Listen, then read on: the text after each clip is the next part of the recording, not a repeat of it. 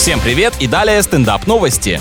Американский преподаватель решил вознаградить самого внимательного студента. В одном из учебных пособий он напечатал код от шкафчика, где спрятал 50 долларов для первого, кто туда доберется. Плохая идея. Современная молодежь знает, если без твоего запроса приходит какой-то код, да еще и для получения халявных денег, это явно разводилово. Когда семестр закончился, педагог открыл заветный ящик и понял, что никто из учащихся, судя по всему, не заглядывает в раздаточный материал, ведь сумма оказалась на месте. Это еще нормально, а вот если бы купюр прибавилось, то пришлось бы задуматься, как ты вообще выглядишь, что вызываешь в детях такую жалость.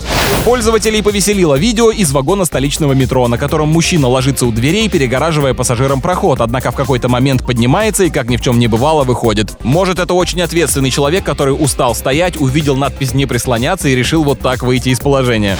На этом пока все. С вами был Андрей Фролов. Больше новостей на energyfm.ru.